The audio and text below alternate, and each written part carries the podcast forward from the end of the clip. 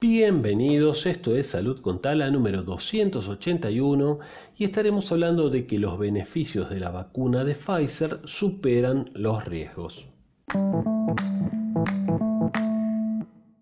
Una nota de infosalud.com que bueno, dice que la EMA, la Agencia Europea de Medicamentos, sigue firmemente convencida de que los beneficios de la vacuna de AstraZeneca superan los potenciales riesgos. Esto lo habíamos hablado ya hace un par de semanas cuando surgió esta polémica eh, suspensión de la vacuna por algunos casos de trombosis y, demás, y ya habíamos dicho, a pesar de haber recibido alguna, alguna crítica por gente que no sabe, por gente que no, no, no, conoce de TikTok y demás, bueno, eh, pero bueno, eh, como, como ven, se empieza a dar de vuelta la vacuna, no tiene mayor riesgo que tomar, por ejemplo, un anticonceptivo por vía oral para, para una mujer, o sea, también eso produce aumento, probabilidad de aumento de trombosis, pero la vacuna no, no, no, no, hay, no hay ningún problema, eso, eso era bien sabido cuando una vacuna ya pasó todas las fases, este, es porque esto está recontraestudiado.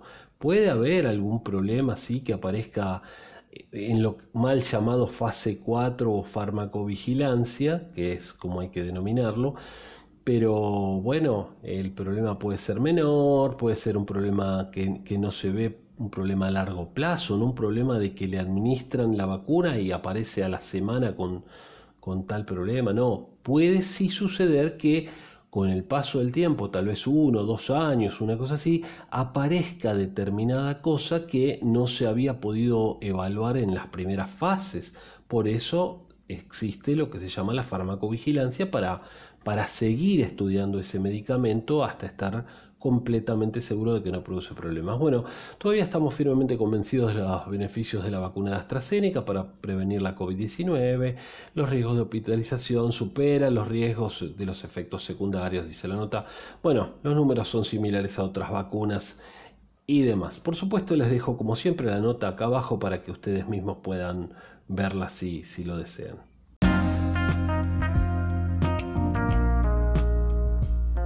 Amigas, amigos, espero que les haya gustado este episodio de Salud con Tala y como siempre que nos sigan y nos recomienden a otras personas. Les mando un saludo y nos estamos escuchando en el día de mañana. Soy Sergio Taladriz y les pido que se cuiden mucho. Chao.